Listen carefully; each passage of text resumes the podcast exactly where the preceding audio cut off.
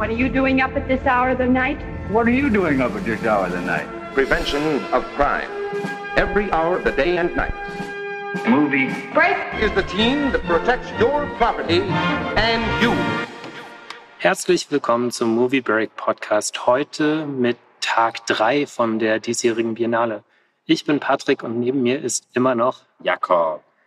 Und wie bereits beim letzten Mal angekündigt, wollten wir heute auf jeden Fall über die Serie von Lars von Trier, beziehungsweise die dritte Staffel, Reged Exodus, reden. Hospital der Geister im Deutschen oder auch oft nur als Geister bezeichnet.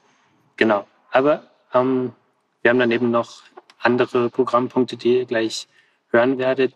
Aber vielleicht zuvor noch, Jakob, jetzt zwei Tage später, hast du noch irgendwelche neuen Eindrücke aus Venedig?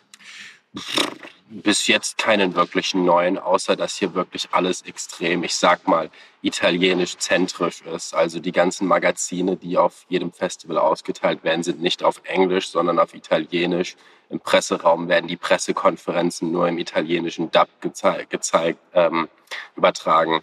Und das finde ich ist so ein bisschen ärgerlich, weil ich das Ganze gerne mitbekommen würde und äh, ich als nicht italienisch sprechender bin da halt aufgeschmissen. Aber das ist natürlich nichts, was mich stört. Ich bin auch motiviert und mit Spaß dabei. Hm. Ja, das erinnert mich, dass in Cannes natürlich dann Hollywood Reporter und Variety und so, die lagen dann einfach rum, Deadline, beziehungsweise die lagen nicht rum, sondern die wurden von meist sehr schön ausgewählten Menschen, die wurden da verteilt, den Boulevard entlang an der Crozette das stimmt. Hier gibt es, was ich bisher gesehen habe, dieses italienische Magazin. Ähm, ja, ich wollte noch zum letzten Film, das ist ein bisschen random, aber ich fand es äh, irgendwie ganz witzig, die, äh, die Eröffnung von White Noise. Ich wollte ja mal fragen, ist dir aufgefallen, da sind Fledermäuse durch unseren Saal geflogen?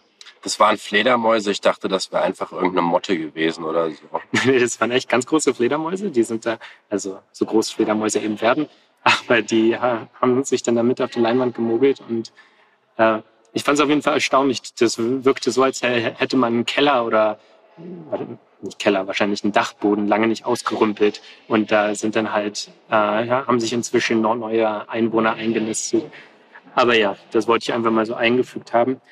Okay, dann lass uns doch vielleicht gleich mit äh, Lars von Triers Exodus vielleicht dem, dem, denkst du, man kann es als Abschluss bezeichnen, dieser Serie? Meinst du, da kommt noch was? Ich glaube, da kommt so schnell nichts mehr. Ähm, ich habe ja schon gedacht, dass The House That Jack Built so eine Art Abschluss der Karriere von Lars von Trier ist oder sich zumindest so anfühlt. Ähm, in dem Sinne macht diese Serie zumindest genau da weiter, wo The House der Jack Build aufgehört hat. Mhm. Zu, zur Serie selbst muss man vielleicht sagen, die erste Staffel erschien 1994, die zweite 1997 und die dritte war dann auch schon zwei Jahre später eigentlich geplant, aber dann sind eben äh, Mitglieder des Casts verstorben, wo, woraufhin sich da alles verschoben hat. Was kannst du uns denn erstmal so allgemein zu dieser neuen Staffel sagen? Nun, ähm, Lars von Trier hat ja gesagt, dass ähm, die Serie ursprünglich inspiriert ist von David Lynch Twin Peaks. Und das merkt man auch. Und er folgt seinem Vorbild hier in der Hinsicht, dass er jetzt auch genau wie Twin Peaks 25 Jahre später eine dritte Staffel hinterhergeworfen hat. Und auch thematisch überschneidet sich das stark, weil diese Serie folgt dem ich sage mal, starken Metatrend, den wir in den letzten Jahren im Kino hatten. Und ähm, das ist in dieser Weise, dass ganz am Anfang der Serie, in den ersten Minuten der ersten Folge, wird die Serie, die ersten zwei Staffeln als ja, ähm, Fernsehserie auch gerahmt innerhalb dieser neuen Staffel. Äh, das ist ein Motiv, das wir aus zum Beispiel The Matrix Resurrections jetzt kennen, der ja vor kurzem rauskam, aber auch jetzt aus Irma Webb, der neuen Serie von Olivia Assayas, wo es auch darum geht, dass der ursprüngliche Film jetzt ein Film in der Serie ist. Und ähm, ja, also er folgt diesem Trend in der Hinsicht und auch natürlich dem Trend des Legacy-Sequels, äh, was dieses Jahr wirklich überhand nimmt, dass jetzt sogar jemand wie Lars von Trier sich dort hineinwirft. Ähm, was hast du zu sagen? Ja, vielleicht erstmal noch ganz allgemein, damit die Leute eine größere Vorstellung bekommen, wie das formal dargestellt wird. Also die Serie ist, wenn sie dann später erscheint, in äh, fünf Folgen, äh, einer Stunde äh, gegliedert. Und wir haben jetzt den eher in so einem Zweiteiler gesehen. Ursprünglich waren da, äh, war dann eine 20-minütige Pause ein, eingerahmt, aber eingerahmt, komisches Wort, also äh, gedacht, aber dann weiß ich natürlich, wie so oft hier bei der Biennale, so ein bisschen die, äh, die Zeit verschoben hat nach hinten. Dann war auf einmal alles so stressig. Wir haben lang vor dem Kino gestanden und es ging einfach gar nicht los. Und äh, deshalb ist die Pause nur zu so einer fünfminütigen geraten, was vielen Leuten nicht gereicht hat, um mal kurz auf Toilette zu gehen und wieder zurückzukommen. Das heißt, als ich da war, hatte der Film auch schon vielleicht nur seit einer Minute, aber er hatte schon wieder begonnen auf jeden Fall. Und ja, wir haben den jetzt also als Zweiteiler gesehen oder die, die Serie. Und mh, hm, der Film bezieht sich immer wieder, wie, wie du schon gesagt hast, äh, auf seine Vorgänger. Also es gibt, äh, der Film beginnt eigentlich mit der äh, Somnambulistin Karin, also das ist die Protagonistin, die eben durch ihre Schlafwandlerei sich so so eine Glocke, Glocke umgebunden hat und die gerade die, das Ende der zweiten Staffel, glaube ich, ähm, genau. auf DVD gesehen hat. Also wir sehen da, glaube ich, auch, ist es von Trier, den wir da sehen? Das ist von Trier, ja. Genau. Und von Trier taucht auch in der Serie auf. Ab, also natürlich als abwesende Figur in dem Sinne, dass es werden jetzt Führungen durch das echte Hospital gemacht, wo und es wird immer wieder von der Verfilmung von diesem Stümper Lars geredet. genau, also er ähm, macht sich sehr über sich selbst lustig. Es wird doch immer wieder dieser Running Gag eigentlich fortgetrieben, dass die zweite Staffel ja gar nicht qualitativ an die erste anknüpfen konnte. Und dieser allgemeine Look ist, ich will nicht sagen Sepia, aber der hat so eine, der hat so eine Hautton eigentlich. Ja? Die, die, die Farben, die erinnern sehr an ein Organismus und die Flashbacks aus den früheren Staffeln, die werden immer mal wieder durch Schwarz-Weiß äh, Rückblicke äh, eingebunden. Und mh, hm, warum ist das eigentlich so? Also warum kommt es so organisch daher, dieser Look? Was kann man da schon mal verraten, vielleicht ohne zu viel vom, Plot, vom Plot preiszugeben? Ich weiß ehrlich gesagt gerade nicht, was du meinst oder worauf du hinaus willst. Ah ja, ja, also wir, wir haben eine Krankenhauscrew. Die, die ganze Geschichte wird eigentlich dadurch begonnen, dass der Schwede ähm, Helmer, das ist ein Halfmer, Halfmer, der Sohn von Helmer aus dem ersten Folgen. Er heißt, ah, ja, ja. er heißt Halfmer, weil er nur halb so gut ist wie sein Vater vor ihm und er tritt quasi in unmögliche, gigantische Fußstapfen vor ihm. Und äh, ja, erweist sich relativ schnell als, ich sage mal, ich sage mal, dezent notgeiler Jammerlappen, der wirklich überhaupt nichts auf die Reihe kriegt. Okay, nur, nur mal zwischendurch eingeworfen, hier werden immer mal wieder äh, Geräusche kommen. Das, das lässt sich nicht vermeiden im Moment, wo wir gerade aufnehmen. Äh, wir, wir haben uns hier gerade einen Nebenkanal äh, Plus äh, eingerichtet, also da wird fröhlich weiter schwadroniert, aber wir lassen uns davon gerade nicht äh, aus dem Konzept bringen, hoffe ich jedenfalls. Ja, und worauf ich eigentlich hinaus wollte, ist, dass dieser Halfmer, dass als der dann in der Klinik ankommt, ganz äh, stilbewusst im Helikopter, wird als, äh, auch wenn er natürlich irgendwie gleich von Beginn an irgendwie auch sehr karikiert wird. Also dann, das ist ein Schwede, ein super patriotischer Schwede, der sofort seine, noch bevor dem Einzug ist, schon die IKEA-Rechnung da, weil er seine IKEA-Möbel dort äh, haben möchte für sein Büro.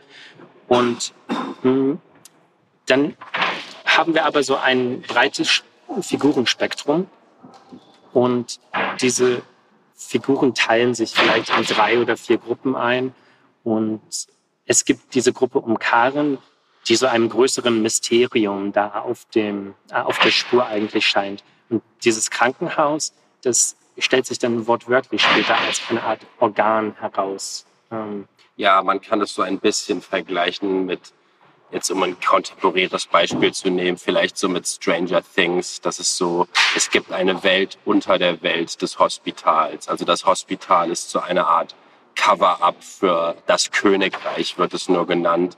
Und man, es hat so ein bisschen von der Idee eines Lovecraftschen Horror. Also die Idee, dass es dort Kräfte auf dieser Welt gibt, die sich so, die so mächtig sind und sich so komplett jenseits unserer intellektuellen Kapazitäten funktionieren.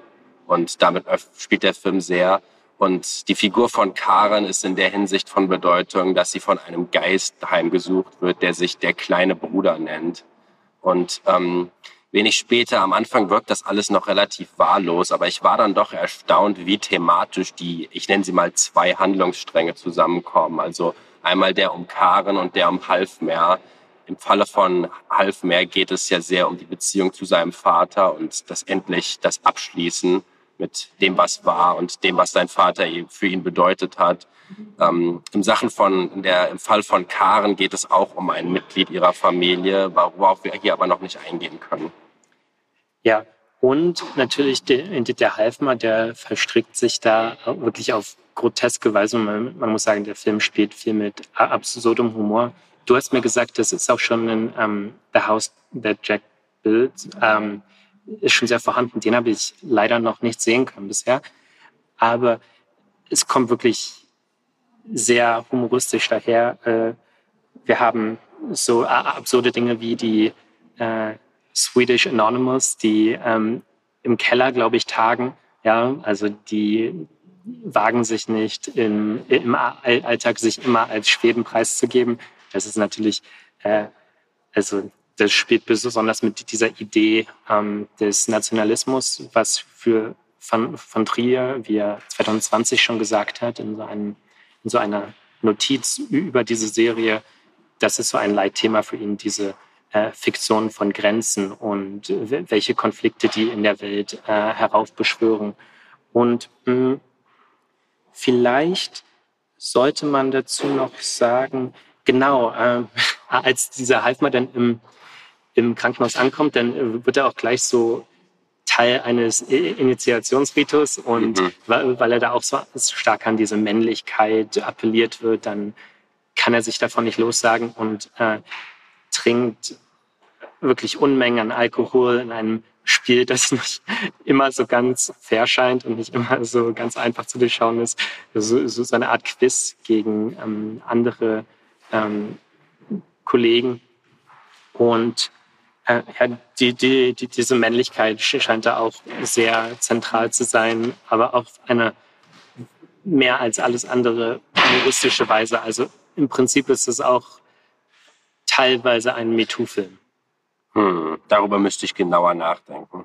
Ja, also wir, wir haben ja zum Beispiel diese Kollegin äh, von Halfmer, die ihm immer wieder folgt, ja, die ihn durch das Krankenhaus verfolgt und eigentlich immer hm, ihn so ein bisschen provoziert. Also sie, so liest er das zumindest, die Aktion, die sie macht. Sie klemmt sich eigentlich an ihn heran, damit äh, er den nächsten Fehltritt begeht. Und wenn er diese Fehltritte begeht, dann geht sie schnurstracks auf eine bestimmte Toilette im Krankenhaus. Denn manche Toiletten bei von, Trier, die sind nicht nur Toiletten, sondern die sind auch ähm, Anwaltsbüros. Ja, das stimmt. Also ähm, es gibt da ein, einer der vielen Gastauftritte, Alexander Skarsgård spielt einen internen Anwalt irgendwie für die, für die Firma und sein Büro befindet sich auf einer Toilette. Und der ist so eine richtig, er spielt so eine richtig linke Ratte im Sinne von, dass er tut so, als wäre er auf der Seite von jemand anderem, aber ist in Wahrheit auf der Seite von jemand komplett anderem, aber ohne dass da so eine eigene Agency irgendwie vorliegt, sondern er wirkt so wie so eine total, ja, hohle Figur in dem Sinne, also auch eine sehr starke Karikatur.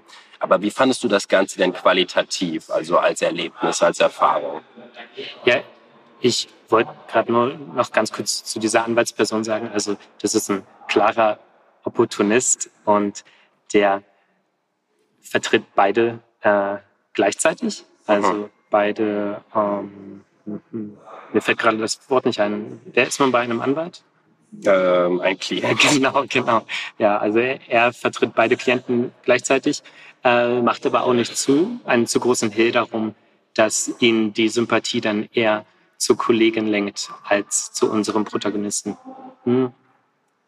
Ja, qualitativ ist es ein bisschen schwierig für mich zu sagen, weil das, das war auch wirklich eine, ähm, ein Kraftakt, die, diese Serie mehr oder weniger am Stück zu sehen. Das waren äh, fünf Stunden, die man schon auch geführt hat.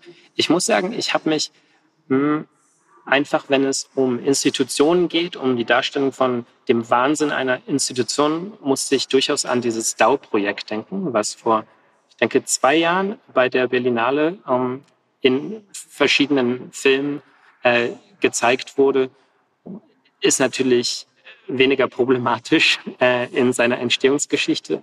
Und der, der die Lars von Trier Serie genau, meinen wir. Genau, ja. Äh, also hier wurden keine echten Nazis gecastet und so weiter. Und äh, ja, ja, also ich sage dazu nur kurz, aus Gründen meiner mentalen Gesundheit werde ich mich öffentlich nicht mehr über das DAO-Projekt äußern, aber fahre fort. Ja, ich, ich bin ja noch am Überlegen, ich glaube, das tut dieser Serie schon gut, wenn man die ähm, einzelnen Episoden sieht, weil man dann mehr Zeit hat, darüber zu reflektieren. Ich halte die aber durchaus für gelungen. Ich denke, du, du hast es schon im Vorgespräch angesprochen, der Film jetzt als Film präsentiert auf diesem Festival, arbeitet halt serientypisch auch immer wieder mit diesen Establishing Shots von diesem zentralen Krankenhaus, äh, sorry, von dem zentralen Krankenhaus, was äh, eigentlich den Eindruck gibt, so einer Serie der frühen 2000er oder so, ja. vielleicht noch davor. Und, und gegen, generell ist dieser Film auch, oder diese Serie, durchgehend in der, ähm, mit einer Handkamera gedreht. Äh, also es findet sich immer alles in Bewegung. Hm. Ich glaube, ich brauche dafür noch ein bisschen mehr Zeit, aber ich finde das alle Male sehenswert und ich denke, man kann da noch viel mehr drin entdecken, wenn man sich ein bisschen mehr Zeit gibt für diese Serie. Ja, also ich habe diese Serie wirklich sehr gefeiert. Ich war allerdings auch von ihr überfordert. Ich fand dieses, das hat sich angefühlt wie so eine Spirale in die Hölle, was ja auch wieder so eine schöne Ebene weiter zu, ähm, so eine schöne Brücke wieder zu The House der Jack Bild schlägt. Und ähm, es ist wie, es ist wie, als ob man der Welt langsam, aber sicher beim Untergehen zusieht. Und das Ganze nimmt irgendwann auch absurde Wendungen, die ähm, ja ich selbst jemanden wie Lars von Trier nicht zugemutet habe. Und ja, ich fand das absolut gelungen, war sehr, sehr königlich. Ja gut, ich bin gerade ehrlich nicht sicher, ob da schon äh, Release-Dates oder so bekannt sind. Weißt du da etwas? Nee, da weiß ich noch nicht. Okay. Dann würde ich aber sagen, gehen wir zum nächsten Film über, also zum ersten Film heute wirklich. Äh, Den können wir relativ schnell, glaube ich, abhalten, ab, abarbeiten. Ja, wollen wir es hoffen, weil ähm, wir wollen diese Episoden ja auch nicht zu lang geraten lassen. Und diese, äh, dieser Film äh, ist von Frederick Wiseman, also jemand, der sich auch sehr gut mit Institutionen und Strukturen auskennt. Und der hat jetzt mit 92 Jahren eben äh, Couple gedreht, einen Film, den er zusammen konzipiert hat mit äh, Nathalie Boutefeu. Und die, die haben sich bei der Berlinale 2005 kennengelernt mhm. und haben auch schon äh, für Theaterstücke verantwortlich gezeichnet zusammen. Und also für, für die Bühne kollaboriert. Und das ist tatsächlich, das muss ich nochmal korrigieren von unserem ersten Podcast, das ist sein zweiter Spielfilm. Er hatte 2002 schon mal einen Film, der hieß La Dernière Lettre, also auch ein, auch ein französischer Film, auch ein monologisierender Film. Also wir haben es hier mit einem monologisierenden Film äh, der Sophia Tolstoy zu tun. Gefilmt ist das auf der Belle Ile in der Bretagne und mh, hm, im Vergleich zum ersten narrativen Film, den er damals gemacht hat, äh, ist es ein bisschen leichterer Tobak, könnte man sagen, weil damals ging es um eine Frau im ukrainischen Ghetto während des Zweiten Weltkriegs, die einen Sohn, äh, die einen Brief an ihren Sohn schreibt. Ah, auch um Briefe geht es hier wieder. genau. Interessant, interessant. Also, also er scheint Briefe ja für etwas sehr, sehr Filmisches zu halten. Ich befürchte nur leider, hier geht es um die Briefe zwischen Leo und Sophia Tolstoi, also der legendäre russische Schriftsteller Leo Tolstoi und seine, ja, ähm, ich sage mal, ähm, vernachlässigte Frau Sophia. Das Ding ist nur, ich glaube, du hast jetzt den Film zusammengefasst und ich habe jetzt dem eigentlich nichts hinzuzufügen und ich glaube, dem ist vielleicht auch nichts hinzuzufügen, weil alles, was du gerade gesagt hast, ist eigentlich der Film. Wir sehen eine Frau, wie sie in relativ schönen Landschaften steht und mal in die Kamera, mal an der Kamera vorbei Monologe oder ja, die Briefe vorgelesen kriegt, äh, die Briefe vorliest. Ähm, es sind, glaube ich, nicht exakt die Briefe, sondern es sind Inspirationen der Briefe, wenn ich das recht, recht entsinne. Das Ding ist nur, dadurch entsteht irgendwie so nichts im Film. Also es wird nichts dem hinzugefügt. Es entsteht keine weitere Ebene durch diese Verfilmung von Literatur oder Verbildlichung von Literatur.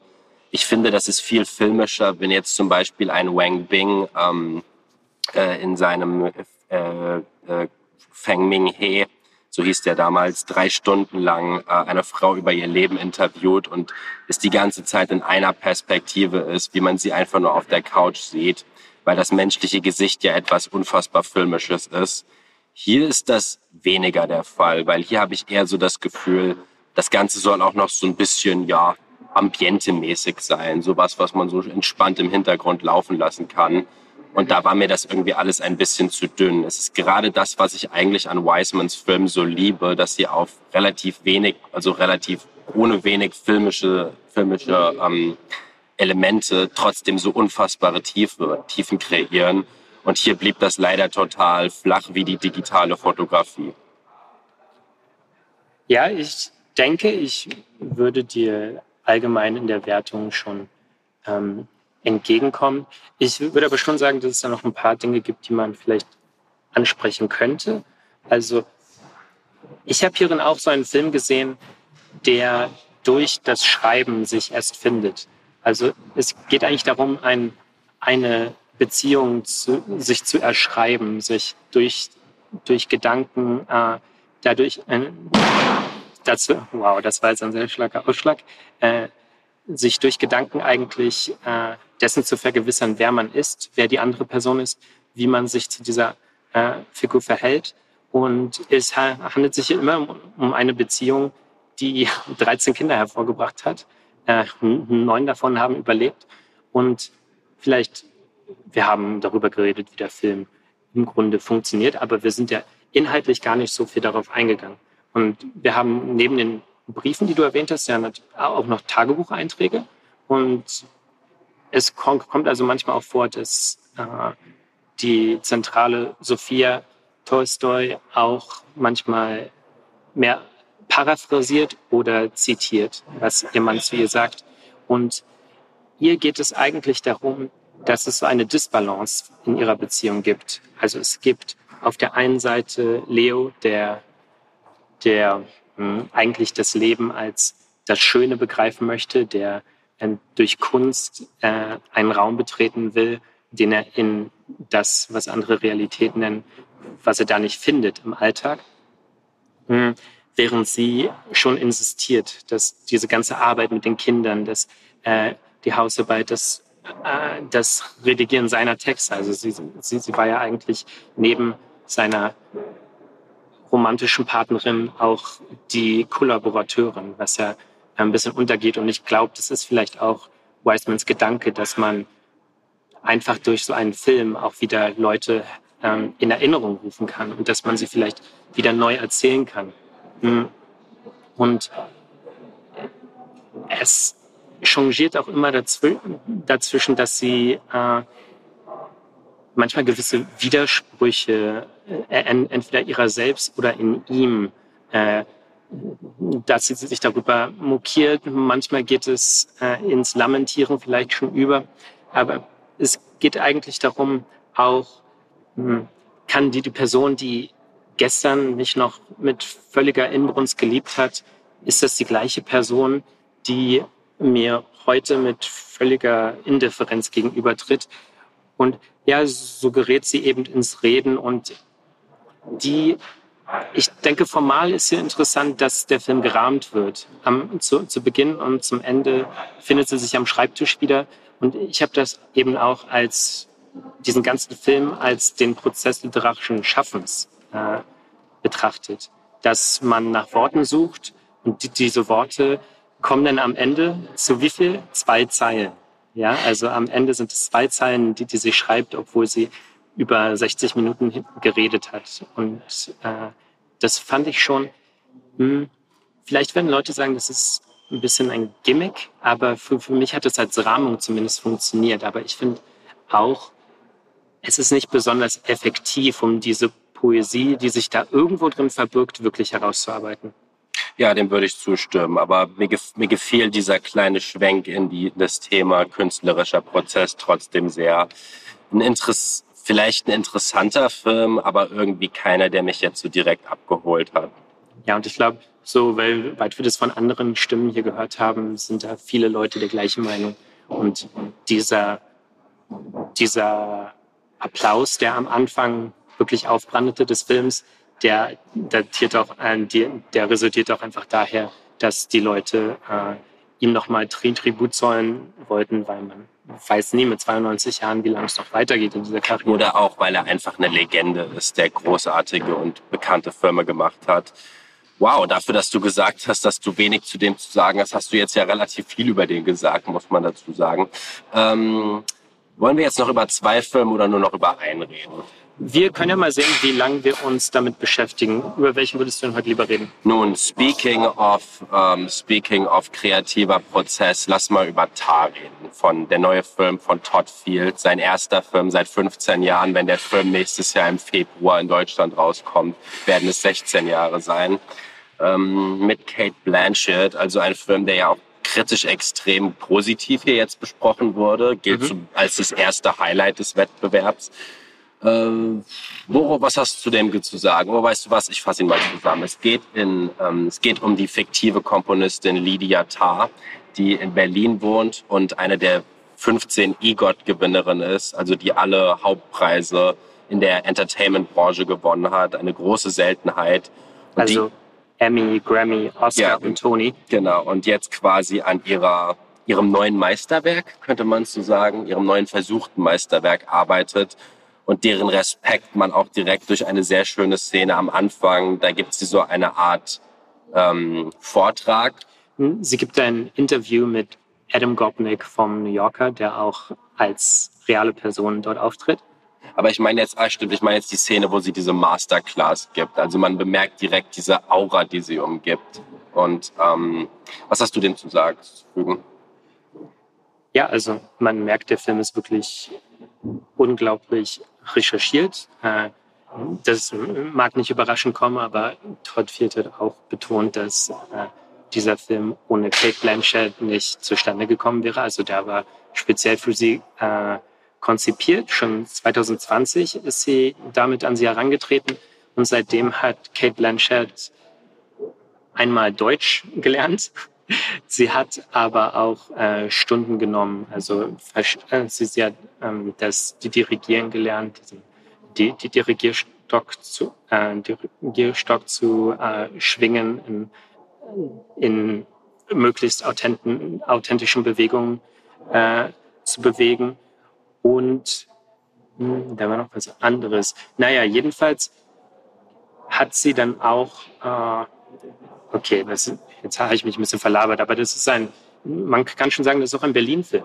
Also wir ja, ja, ich finde jetzt nicht, dass der Film viel aus dem Setting macht. Also es hätte jetzt auch, keine Ahnung, New York oder Paris sein können. Aber ja, also wir dürfen auf jeden Fall Kate Blanchett beim Deutschreden zu hören, was ja immer was Angenehmes ist. Mhm.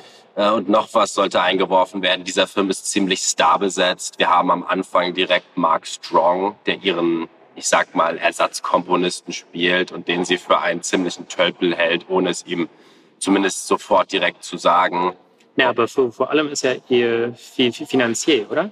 Stimmt, er ist auch ihr Finanzier. Und dann gibt es noch ihre Lebensgefährtin, wird von Nina Hoss gespielt. Und ihre Assistentin wird von Noemi Merlon gespielt. Ähm, das ist also zwei gute Darstellerin. Ähm, klar, neben Kate Blanchett ist es natürlich immer schwer zu glänzen in dem Hinsicht, weil sie schon auch eine, eine, Szenen, ein Szenendieb ist, eine Szenendiebin ist. Ich finde, in der Hinsicht hat er mich so ein bisschen enttäuscht halt, weil ich finde, dass der Film nicht viel aus diesen zwei Darstellerinnen macht. Also ich finde, das sind beides sehr, sehr undankbare Rollen gewesen. Ähm, Nina Hoss wird reduziert auf die, ja, die Familienfigur, die dafür da ist, zu sagen, kümmere dich mal mehr um unsere Tochter.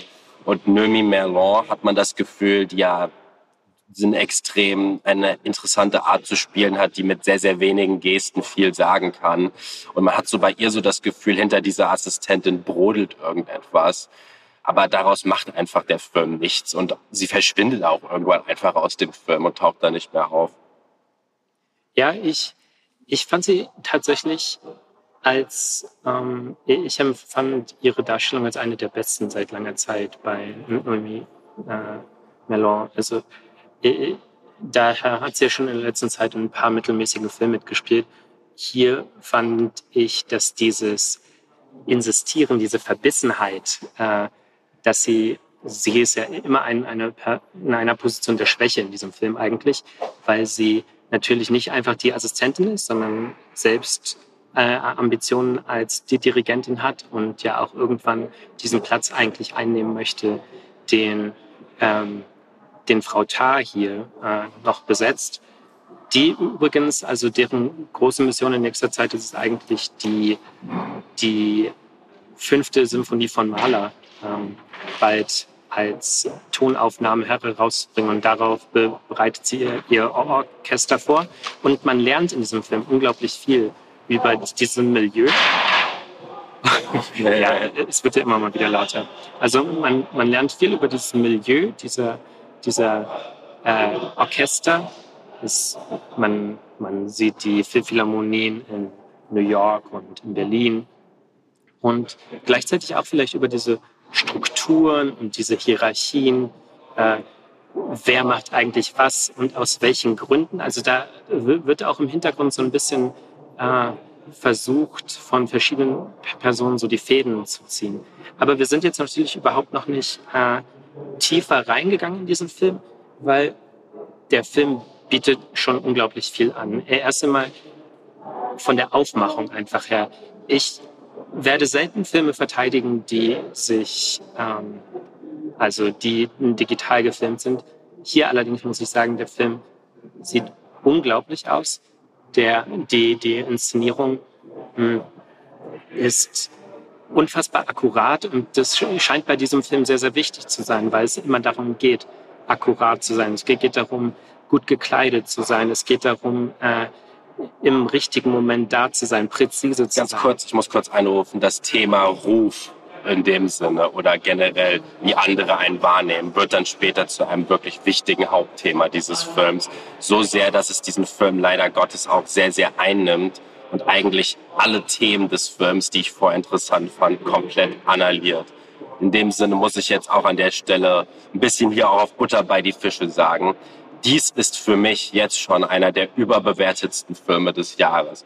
Und zwar aus dem folgenden Grund, dass die ersten äh, 110 Minuten sind unglaublich gut beobachtet und zeugen von einer wirklich enormen Subtilität nur damit die letzten 40 Minuten sich dann komplett vor den Wagen werfen und wirklich alle Themen dieses Films in die komplette Langlosigkeit äh, driften lassen. Also hast du das ähnlich wahrgenommen? Ich kann den Einwurf auf jeden Fall verstehen. Ich würde das wahrscheinlich nur nicht so hart sehen, weil ja da auch so ein Konzept dahinter steckt.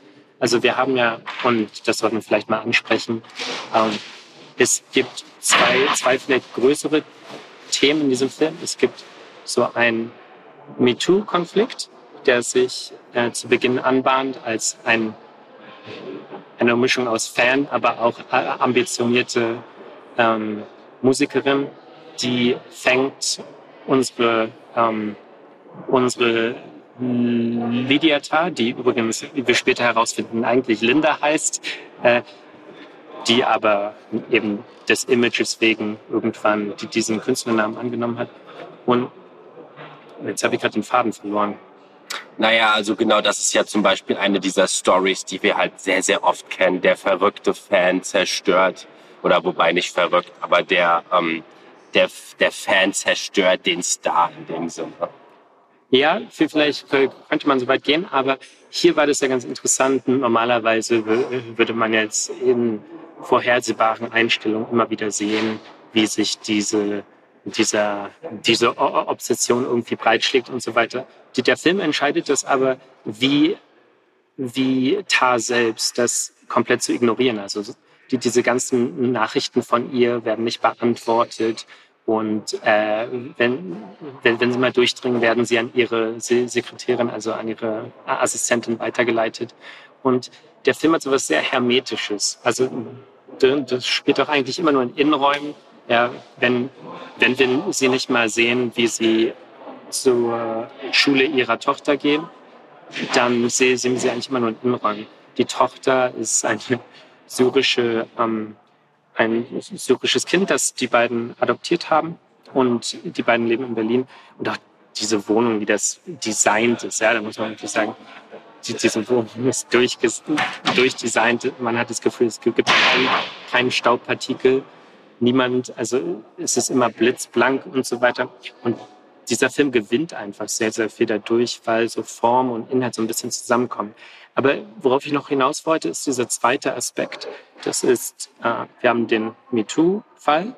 Also es geht dann so weit, dass ich, und äh, so weit müssen wir hier gehen, weil sonst äh, ergibt es nicht viel Sinn, dieses Thema überhaupt anzusprechen.